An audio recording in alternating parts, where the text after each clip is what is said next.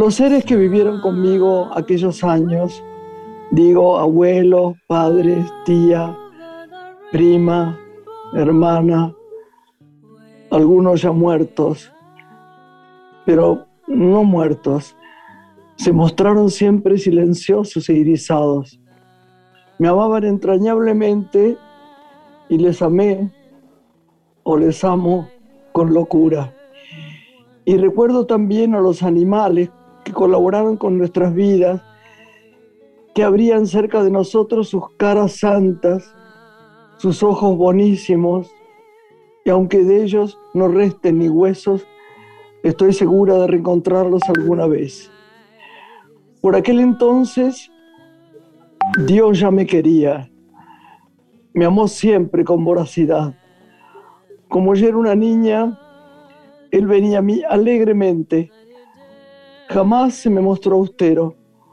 A veces hasta se disfrazaba de amapola, se ponía una bonita máscara rosada de venado y usaba dominó velludo y color oro. Por entonces él me dijo que mi único destino era escribir poemas y yo le escuché sencillamente, sintiendo que iba a obedecerle. Marosa Di Giorgio, uruguaya.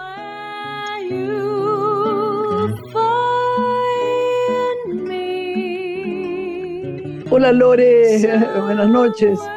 Buenas noches, le damos la bienvenida a nuestra audiencia de Radio Nacional, a todos los que a esta hora se zambullen con nosotras en este mar de expresiones en el que navegamos, ¿no? Con cada uno de los invitados. Da, la verdad, alegría. Tenemos gente divina además que viene, ¿no? Esta, esto que leímos recién de Marosa y Giorgio, mira qué curioso. Acabo de, abrirlo, la gente sabe que estamos grabando y que hacemos Zoom. Y leo Marosa Di Giorgio, que es una uruguaya, vamos a hablar de eso porque a vos te gusta mucho. Sí. Y abriendo la página, la firma es con todo amor Carla. Carla, nuestra ex este, productora. Productora. La hija del querido Castelo, ¿no? Eh, la hija del querido Castelo, Carlita Castelo. Así que Qué lindo que trajiste a Marozza, esta escritora uruguaya. ¿no? Divina, ¿no? Sí, siempre sus contemporáneos decían que tenía una prosa, ¿no? Muy inusual en lo que fue la historia literaria del país. Y la mitología era una constante en, en sus poemas. Una voz, yo te diría, muy singular de toda Latinoamérica. Y hay algo que recuerdo de colegas de ella que decían que tenía erotismo salvaje cada uno de sus textos. Es verdad, verdad, verdad. Sí, una persona muy especial escribiendo, ¿eh? Notable. Como notable va a ser la presencia en la voz, ya que no la tenemos físicamente, pero para nosotros sí físicamente, y además la podemos ver de la estupenda escritora que vamos a tener ahora, que vos vas a presentar. Bueno, una breve pausa y enseguida está con nosotros. La noche tiene una mujer. Graciela Borges en la radio pública.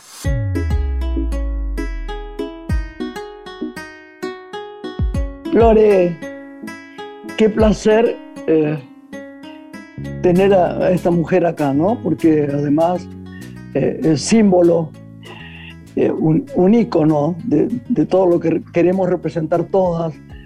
Es alguien que escribe como los dioses, ya no hace falta que lo diga, vos vas a presentarle y la gente lo sabe, de una valentía y de una simpleza. Ella la veo en los reportajes, ¿no? Que tiene muchos, así que inventar algo para preguntarle hoy creo que no va a ser posible.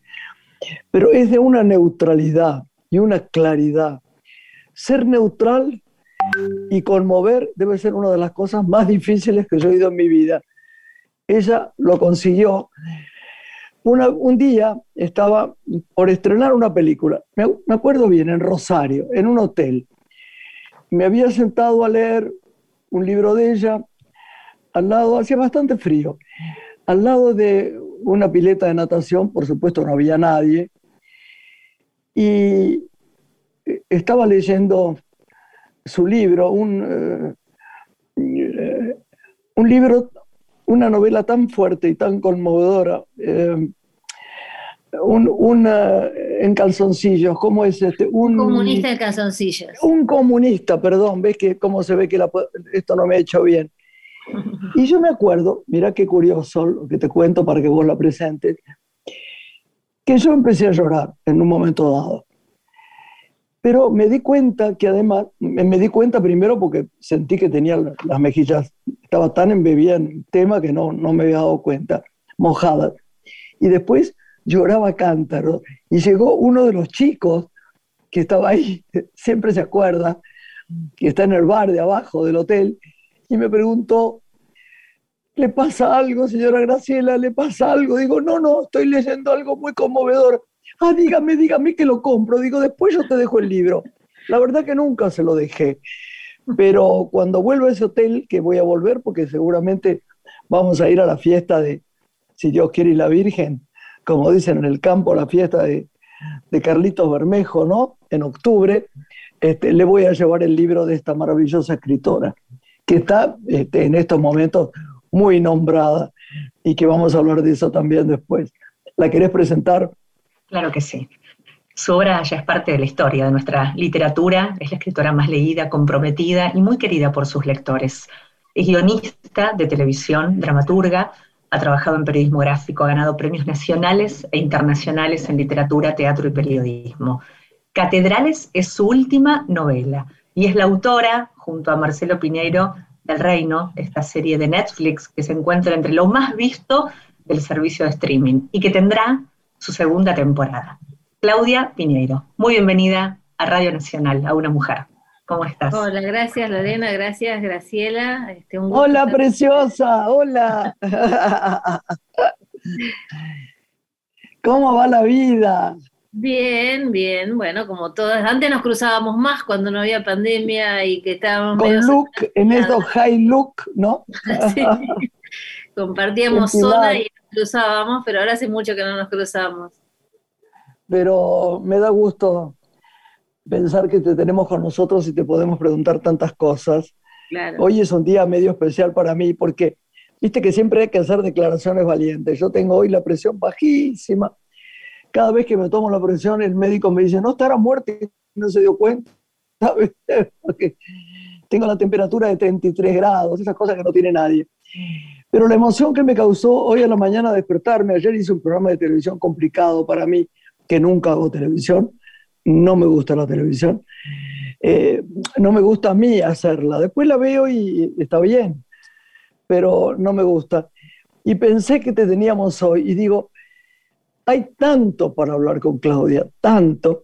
Y, me moría de risa porque la controversia de estos días acerca de, vivimos haciendo, oh, oh, oh, Jesucristo, y no lo decimos mal, lo decimos con mucho amor, porque la gente cree que es contra alguien la, la serie, y no es contra nadie, es un sistema que hay, que existe, y que no son todos, ¿no? Digo yo para que vos lo expliques. Sí, no, claro, el reino es una ficción, es una ficción donde eh, hay, una, hay una trama que tiene que ver con que un pastor evangélico es este, eh, tentado por la política para formar una, una eh, eh, una fórmula presidencial, él como vicepresidente, pero en el primer capítulo, en el acto de campaña, matan al candidato a presidente y queda fortuitamente como candidato a presidente de la Argentina, y eso genera una serie de movimientos en su familia y, en la política también, que tiene que ver con este, que en, el templo que él maneja, que es un templo familiar de hace muchos años y que ha tenido un crecimiento muy importante, eh, empieza una sucesión, ¿no? Bueno, ¿quién va a suceder a este pastor? ¿Quién va a ser el que la suceda? Su mujer, que es la que siempre ha manejado todo, va a tener mucho que ver en eso. Y a su vez en la política también se empiezan a dar cuestiones de este, cómo se va a manejar ese poder eh, a partir de esta nueva alianza, ¿no? Y Claudia, ¿cómo fue el proceso de, de investigación que emprendieron con Marcelo Piñero para escribir El Reino? ¿Y cómo se trabaja dúo, colectivamente, para escribir un guion? Bueno, nosotros primero es ficción, ¿no? Entonces todo lo que tiene que ver con la investigación tiene que ver con saber de qué mundo estás hablando, pero luego uno rompe esas, esas cuestiones de, de, la verdad y pasa a lo verosímil. Tratás de hacer un personaje verosímil si es que lo que estás contando está dentro de lo verosímil, porque también, no sé, el cuento de la criada, uno puede pensar es verosímil, pero dentro de un código, un registro estirado, en el sentido de que no es una verdad que está sucediendo ahora, pero que uno podría pensar, bueno, y si sucede esto, ya uno no sabe qué puede o no suceder en el mundo. Este, en Estados Unidos ayer hubo un retroceso justamente con respecto a, a, los derechos de las mujeres y, demás, ¿no? Entonces uno a veces no sabe hasta dónde se puede retroceder con un derecho ganado.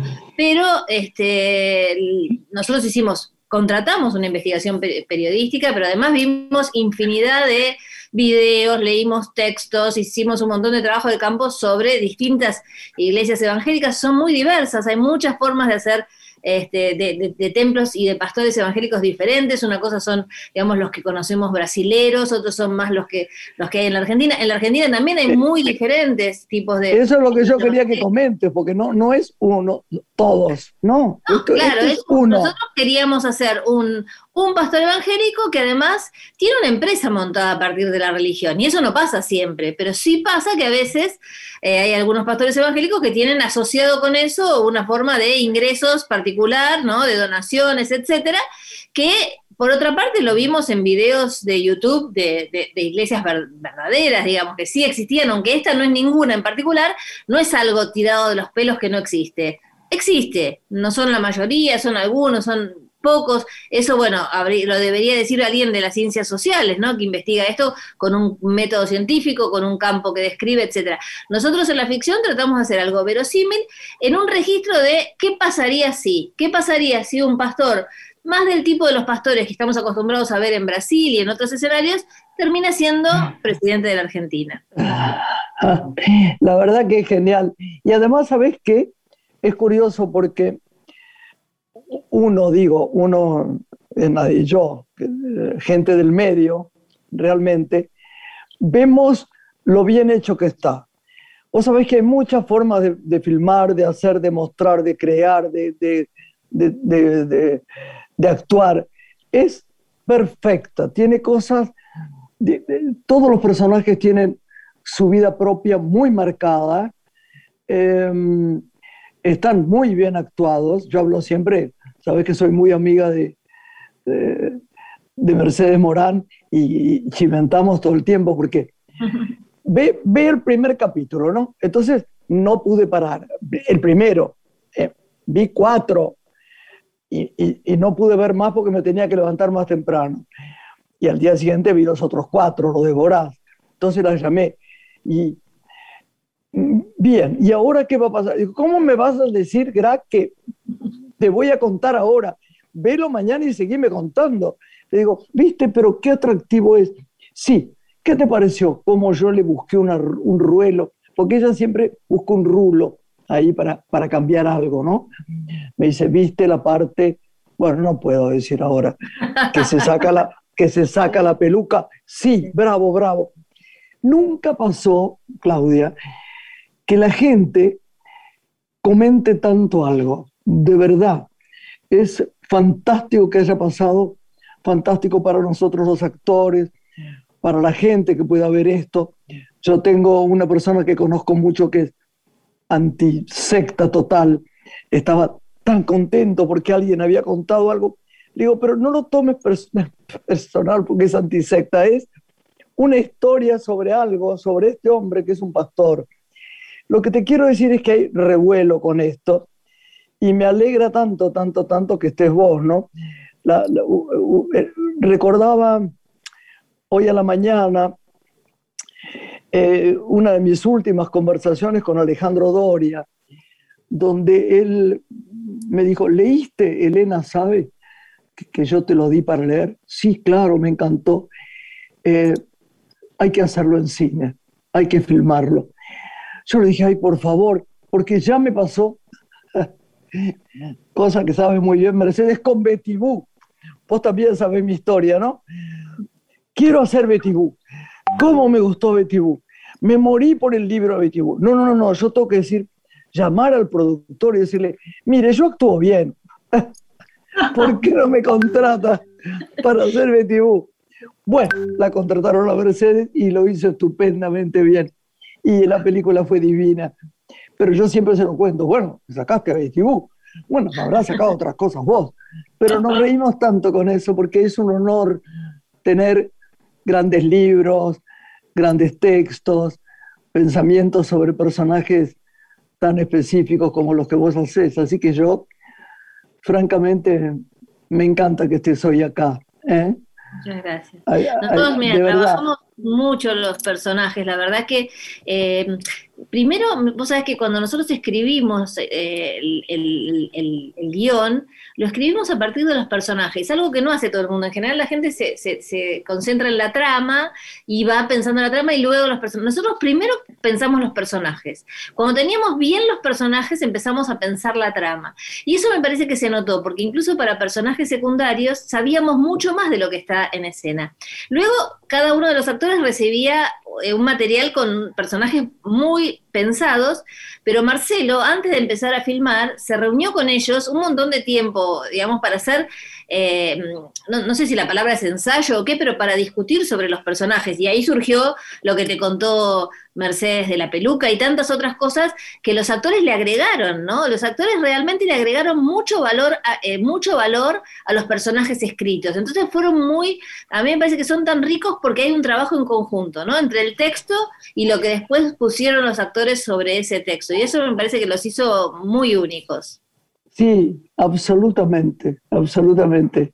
Claudia, ¿qué te enseñó Marínez Andrés, esta gran maestra de guionistas, que vos sientas que hoy tiene que ver con tu recorrido cuando escribís? Mira, yo, mm, yo siempre hablo de tres maestros de, de escritura, que bueno, he tenido otros, pero digamos los que son así como los maestros, son Mauricio Cartún en dramaturgia, Guillermo Sacomán en literatura y María Inés Andrés en guion. Y con la primera que, empecé a estudiar es con María Inés Andrés. Y María Inés Andrés, yo creo que Graciela la, debe haber conocido, era una Muchísimo, muchísimo. Claro, era una mujer de una cultura extraordinaria, ¿no? O sea, no es que te enseñaba guion y te enseñaba cómo hacer la escena, te hacía leer a los cineastas franceses, te hacía leer, eh, ver películas de Berman, analizar las escenas hasta el último detalle, y realmente su cultura era superior a, la media, ¿no? Venía de, la Universidad de Tucumán y de una camada de mujeres muy talentosas como María Herminia Avellaneda, Elena Valladares,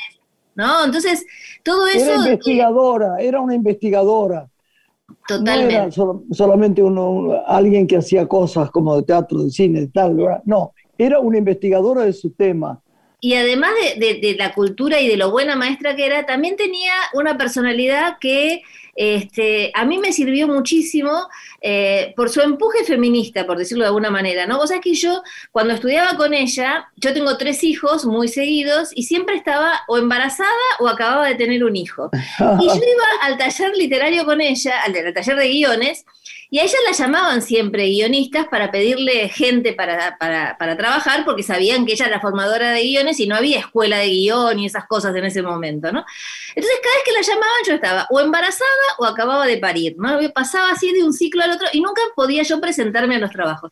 Entonces un día, cuando nació mi tercera hija, eh, tenía un mes y María Inés me dice, mira, eh, Ricardo Rodríguez, que Ricardo Rodríguez es un, un, guionista muy famoso de la época de, él hizo grandes, gran, eh, Amigos son los amigos, Grande Pa, todos esos éxitos de la televisión cierto, claro. de aquella época.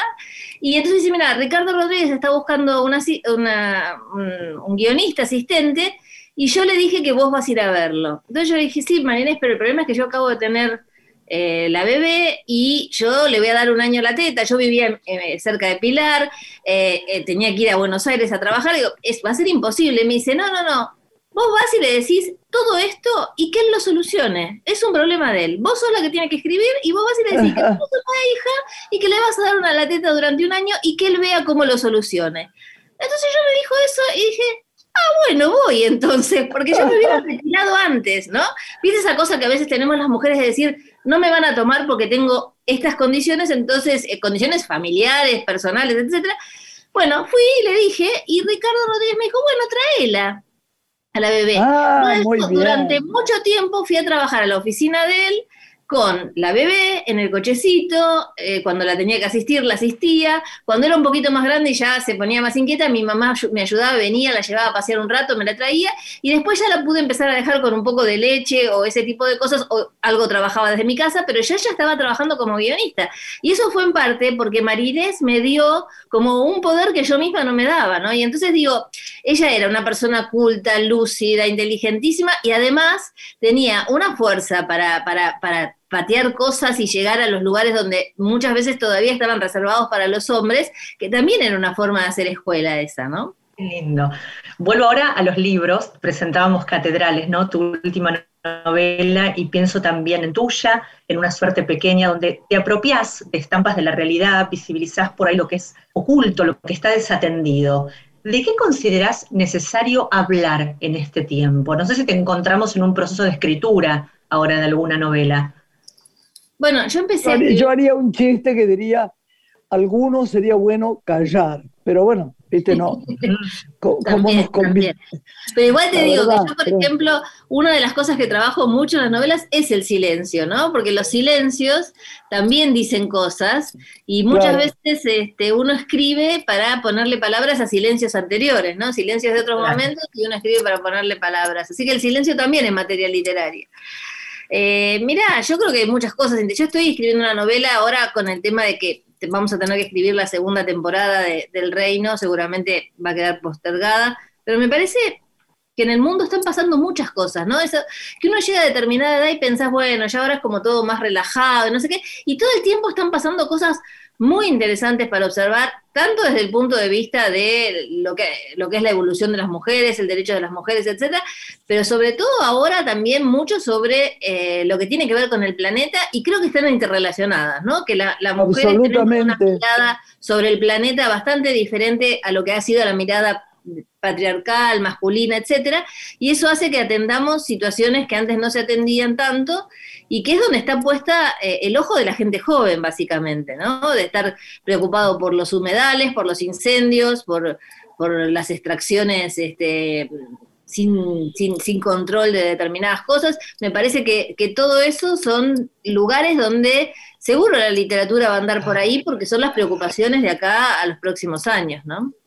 Y hablabas de los jóvenes y pensaba que ellos son los que están conduciendo la, ética del cuidado, ¿no? Para, para, el mundo que viene.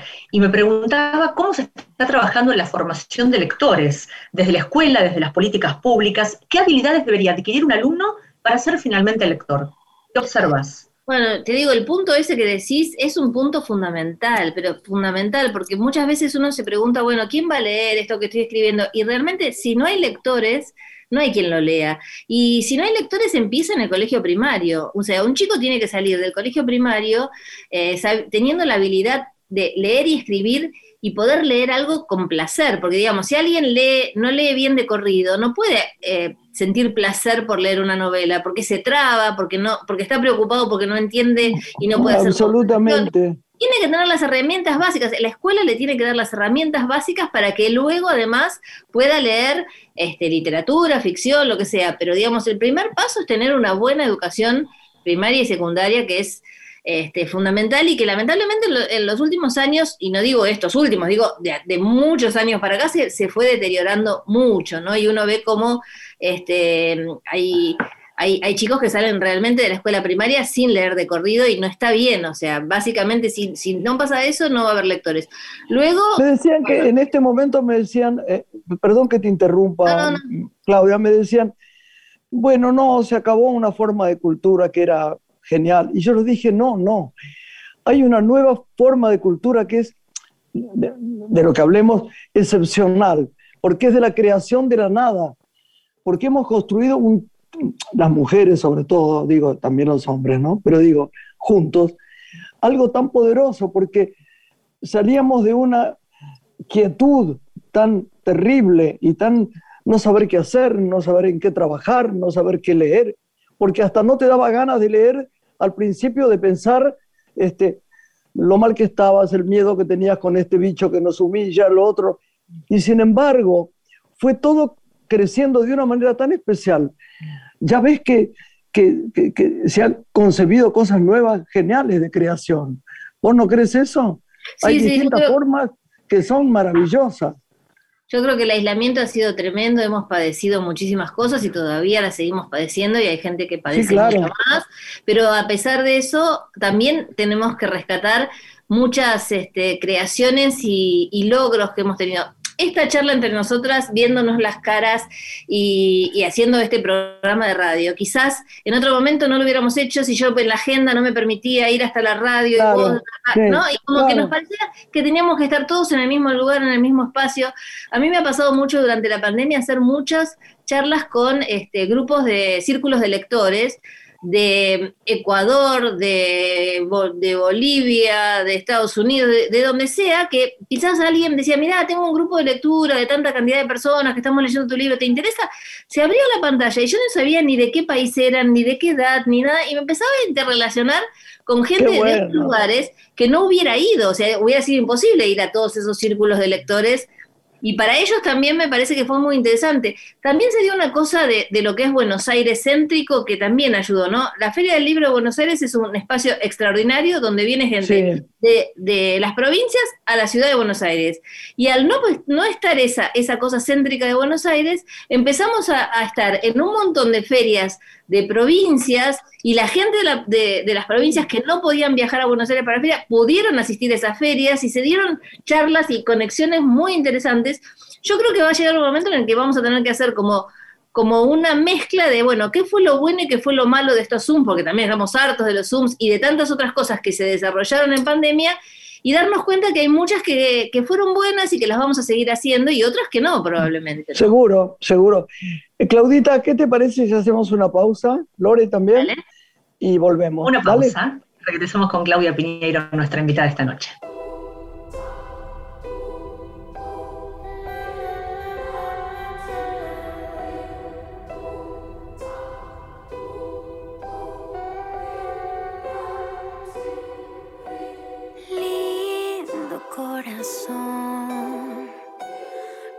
Que te hicieron, lindo corazón, te volviste hielo.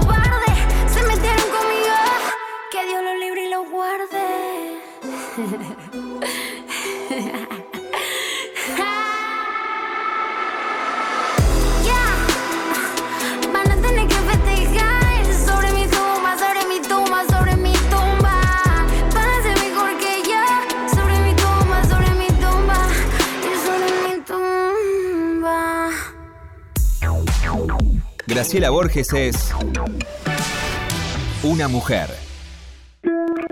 Estás escuchando Una mujer con Graciela Borges.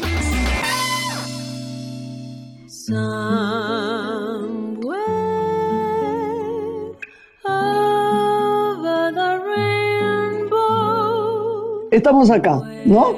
Con alegría con Claudia Pineira, nuestra invitada esta noche en Una Mujer en Radio Nacional. Claudia, también nos preguntamos cuáles son hoy ¿no? los reclamos de los colectivos de escritores. Vos mencionabas antes de la pausa la Feria del Libro, que siempre se han hecho eco en la apertura de la feria, en el discurso inaugural, y que en estos años, tal vez por la pandemia, no hemos oído. ¿Qué necesita hoy el escritor? ¿Qué necesita el mercado editorial de lo que hacen las políticas públicas? Mira, nosotros, yo por lo menos estoy en una, en una unión que se llama Unión de Escritoras y Escritores Argentinos que tiene una voluntad de alguna manera de, de sindicato. A veces la palabra sindicato está mal vista o está vista como, uy, un sindicato, van a venir a pelear por sus cosas, pero realmente, ah, ah. obviamente, la, unión de, es como actores, ¿no? Eh, actores también se juntan y, logran cosas, ¿no? Cuando antes una película de Graciela se veía en, distintas partes del mundo y nadie le pagaba un peso a ella, bueno, gracias a actores, esas cosas se, se van solucionando. Y nosotros creemos que a través de eh, la Unión de Escritores y Escritores empezamos como a solucionar algunos de estos asuntos, pero estamos muy por detrás, ¿no? O sea, nuestra lucha en este momento es conseguir que se sancione una ley de una ley del libro, eh, que eso nos daría mm, posibilidades de, poner el foco sobre determinadas cosas. Eh, se, busca mucho también que se reconozca la, jubilación para algunos escritores que han hecho aportes y que no consiguen tener un ingreso determinada edad razonable. Eh, hay muchos escritores de con distintas problemáticas, ¿no? Vos pensás que eh, hay gente que cobra derechos, hay gente que publica y no cobró derechos, hay gente que tiene que seguir trabajando de muchas otras cosas, y en el momento de la pandemia se hizo bastante difícil esto, ¿no? Eh, eso con respecto a, los problemas específicos del escritor, ¿no? Del escritor. Después nosotros, por supuesto, que siempre estamos tratando de lograr que haya mucha difusión del libro, mucha difusión de la lectura, es nuestra materia, es lo que nos interesa, ¿no? Eh, y eso, eh, en, estas épocas de pandemia, se han hecho cosas buenas, pero también se vio como cortada ante la necesidad de dedicarle el esfuerzo a terminar con este virus y, otras cosas, ¿no? Pero obviamente estamos pendientes de que en cuanto esto pase haya como este, más, presupuesto para la cultura, más presupuesto para el plan de lectura, más presupuesto para las bibliotecas, ¿no? Las bibliotecas populares también son lugares de, muy interesantes por la lectura, pero también por lo social, ¿no? Hay bibliotecas populares en mucho, mucho, muy necesario. Que, ahí se, junta la gente, conversa de literatura, de, lo que leyó, conversa de otras cosas también. Son como clubes sociales que juntan a partir de la, de la literatura, ¿no? Todos esos lugares merecen muchísimo la atención del Estado, necesitan presupuesto del Estado. Obviamente somos conscientes que cuando hay una pandemia, los presupuestos van primero a la pandemia y a solucionar esos problemas que estos. Pero bueno, este, estamos atentos a que, a que se reactive todas estas cuestiones, ¿no? Decime, Claudia, siempre tengo curiosidad. ¿Vos lees mucho? Digo. Sí. Lectura de los jóvenes, por ejemplo, de los jóvenes este, escritores. Sí, sí, me interesa mucho, me interesa mucho leer este, qué es lo que se está escribiendo hoy, así como vos seguramente vas a ver al teatro, ¿no? ¿Qué se está haciendo hoy? Esa cosa de, de, de, qué están escribiendo hoy los jóvenes. Y también como, como tengo la suerte de que me llaman para ser jurado de concursos, eh, no sé, yo fui, por ejemplo, jurado del concurso Futurock, que es una radio este, de, eh, oyentes muy jóvenes, o por lo menos más jóvenes que nosotras, y entonces también los, los, que participaron del concurso son gente joven, entonces ahí lees un montón de, novelas, después gana una o dos si hay un, pero mientras tanto leíste 10 novelas finalistas, ahora soy este, jurado del FILBA, donde hay jóvenes y no tan jóvenes, pero digamos hay muchas material de gente, de, editoriales independientes y de, escritores jóvenes también para leer. Eh, estoy de jurado de un concurso de relatos que hace el Ministerio de la Mujer de la provincia de Buenos Aires, que son todas mujeres de la provincia de Buenos Aires que mandan sus relatos, que no son escritoras conocidas, pero que es interesante también ver qué están escribiendo, ¿no? Eh, ese es con perspectiva de género y sobre violencia de género y demás. Eh, estoy muy atenta, la verdad que estoy muy atenta siempre a qué es lo que se está escribiendo, sí. ¿Mirás televisión? Miro televisión, sí, también. Miro, miro, miro series en el pero también miro miro muchos, eh, eh, me hago mucha mala sangre con muchos programas políticos, Graciela, no sé si vos lo haces, pero yo miro... Sabés que yo, me, parece que me, crea en mí, perdón, que vos sos más avesada que yo porque sos, sabés mucho más de política. A mí me violentan mucho en general. algunos personajes me violentan horriblemente porque, porque me angustia no solamente la forma de decir, sino eh, el ocultamiento de la verdad. Hay una cosa ahí tan rara, tan angustiosa, porque cuando veo las caras, de eso sé porque trabajo mirando a la gente para hacer personajes, me doy cuenta que están mintiendo. Y me doy cuenta que ellos saben que están mintiendo y que claramente no lo hacen bien. Y los programas políticos son terribles. Hay algunas personas que te gustan, que te parecen claras, son en general las que menos gritan, ¿viste? Pero tal vez sean las menos oídos, no sé. Me, me- me- me resulta muy difícil. Eso que decís es muy interesante porque en algún momento, en el, en el 2018, no sé si vos te acordás, Lorena, que yo tuve que abrir la feria, eh, tuve la suerte de poder dar el discurso inaugural en la Feria del Libro. La feria del libro. Yo el discurso que llevé tenía que ver con cuál es el rol de los intelectuales, entre comillas, los artistas y demás en la sociedad. Tenemos que hacer algo más aparte de eso que hacemos, que en tu caso, Graciela, es actuar y en el mío es escribir. Tenemos algo más para hacer para la sociedad. Y yo lo que planteaba es que sacándonos el- el- ese, ese rótulo de intelectuales que a lo mejor cae como eh, pedante para algunos, es una palabra que ha sido muy bastardeada, etcétera.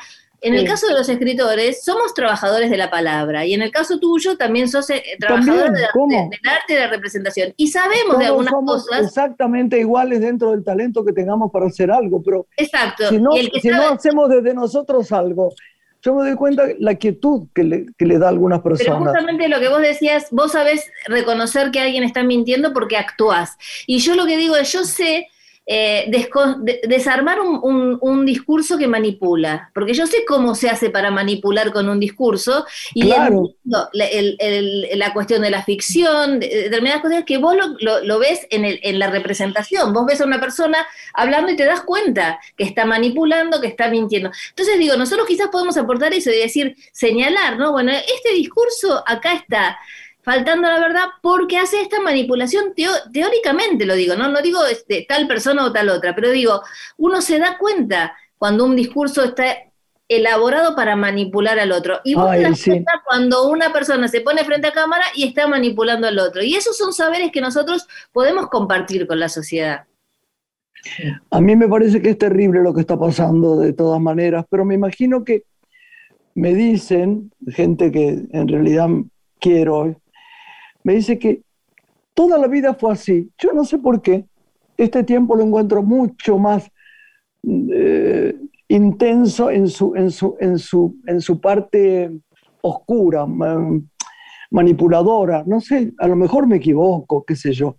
Me hubiera gustado estudiar ciencias políticas, pero hay una cosa que sí sé, y es no esperar del otro, tratar de ver desde mi gris puestito, ¿no? En este mundo, no estoy hablando como actriz, sino como ciudadana, ¿qué puedo hacer?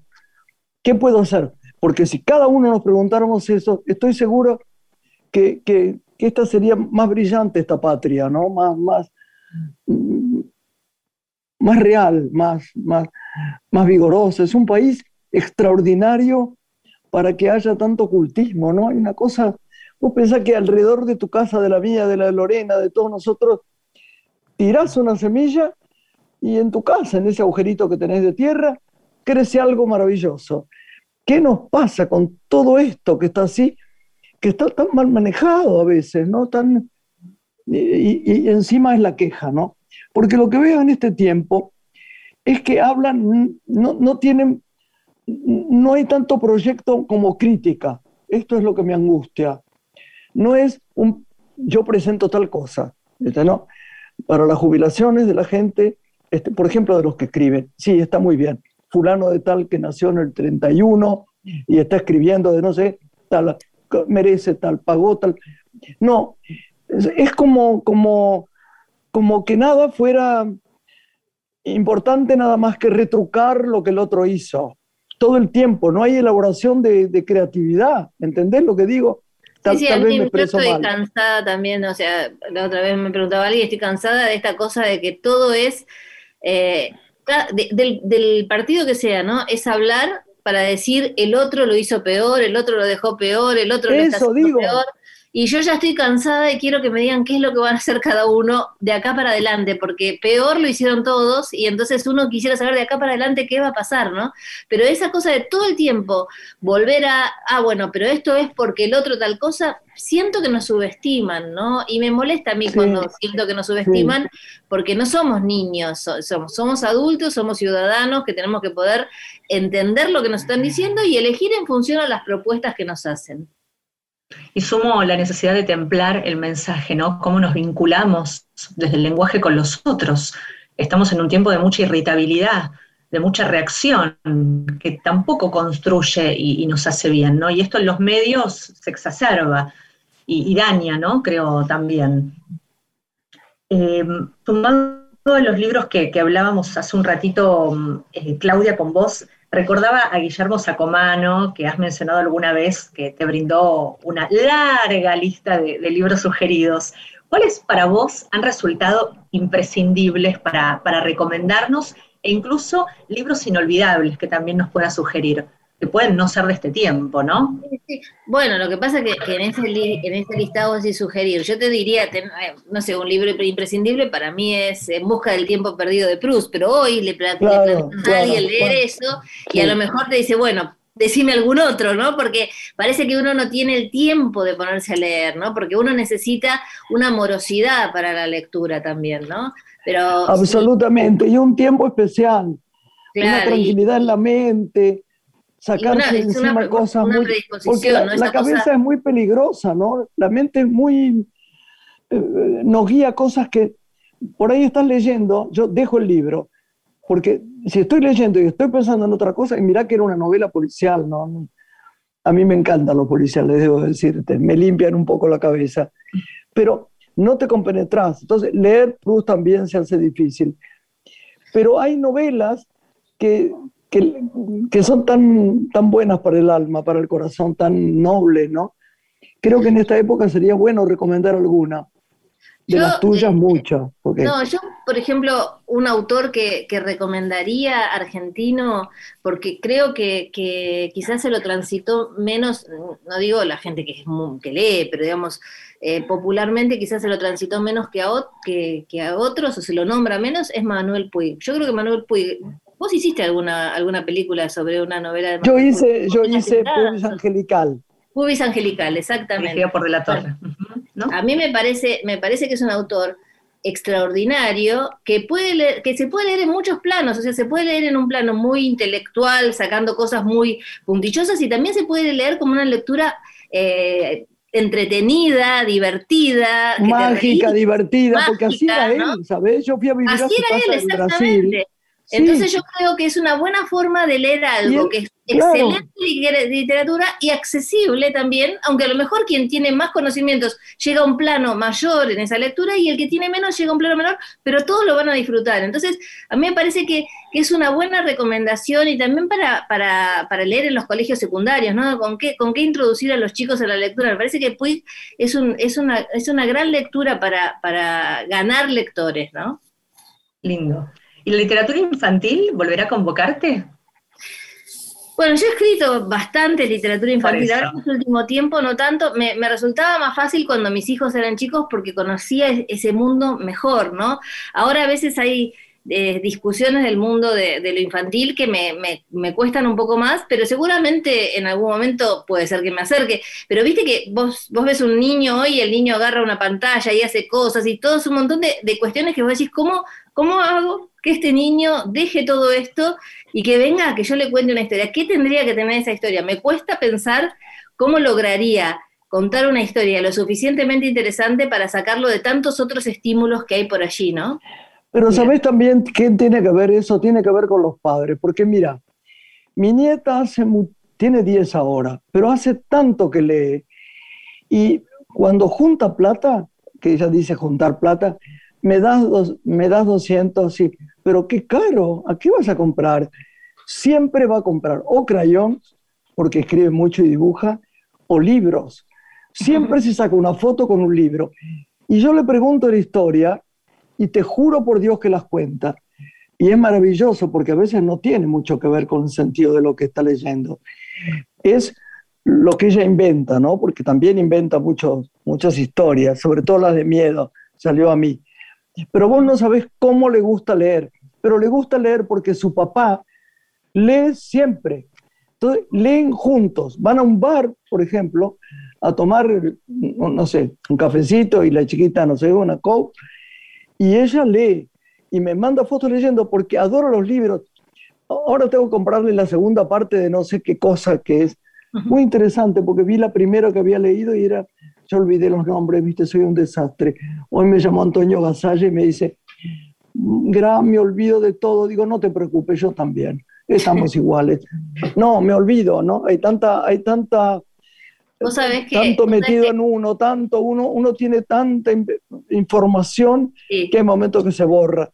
A Pero mí de me verdad- Graciela, que cuando, cuando iba con mis hijos en, en el auto, ¿no? Viste que nosotros Sí. manejamos mucho porque tenemos que ir en distancias Claro, eh, y siempre tenía una- un libro sobre la luneta, ¿no? Y entonces un día uno de mis hijos agarra el libro y me dice, que era cualquiera, porque siempre era distinto, y me dice, ¿me puedes explicar qué hay acá adentro que lo llevas a todas partes?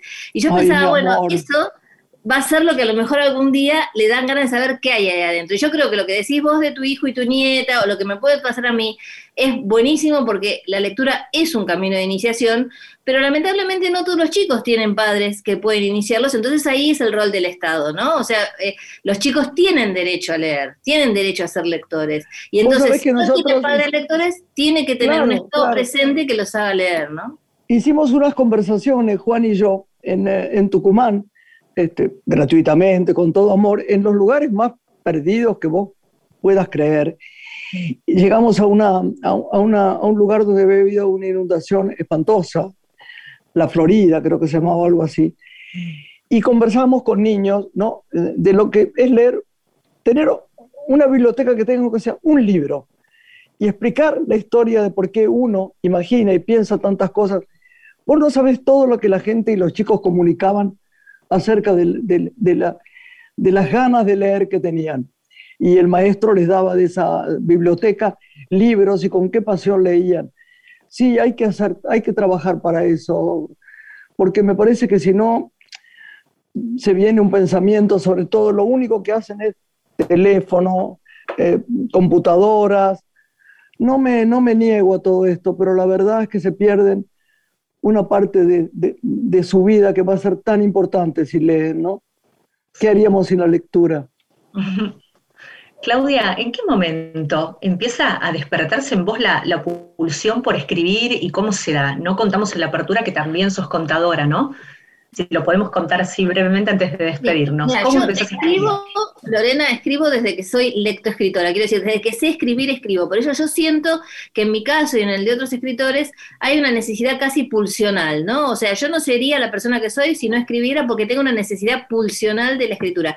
Luego, a lo largo de, la- de- de los años, uno, de y de la- y de la- del estudio y demás, lo que vas buscando es la mejor manera de poder escribir y eso es leyendo, ¿no? Y leyendo y formándote y yendo a talleres literarios. Yo estudié también en la Escuela de Arte Dramático para escribir dramas y demás, pero digamos, esa necesidad de expresarte con la palabra escrita, yo siento que es anterior, que es anterior a todo eso.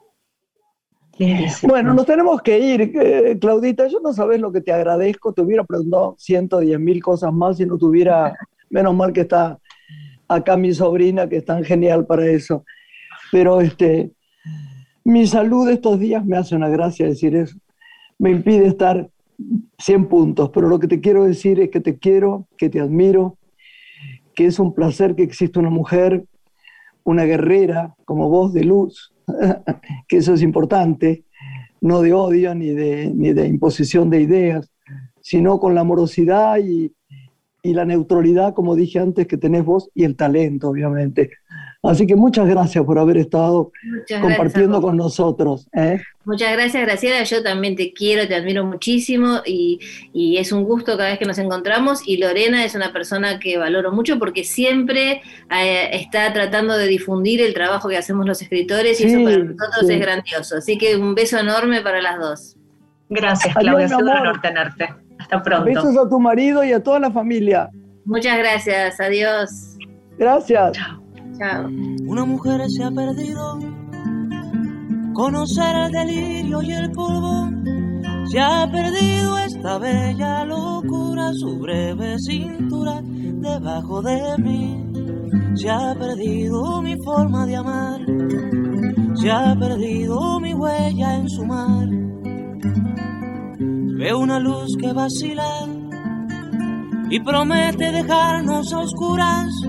Veo un perro ladrando a la luna con otra figura que recuerda a mí. Veo más, veo que no me halló. Veo más, veo que se perdió. La cobardía es asunto de los hombres, no de los amantes. Los amores cobardes no llegan a amores, ni a historias se quedan allí, ni el recuerdo los puede salvar, ni el mejor orador conjugar. Una mujer innombrable huye como una gaviota y yo rápido seco mis botas, blasfemo una nota y apago el reloj. Que me tenga cuidado el amor, que le puedo cantar su canción. Una mujer con sombrero, como un cuadro del viejo Chagall, corrompiéndose al centro del miedo y yo, que no soy bueno, me puse a llorar pero entonces lloraba por mí y ahora lloro por verla morir. Pero entonces lloraba por mí y ahora lloro por verla morir.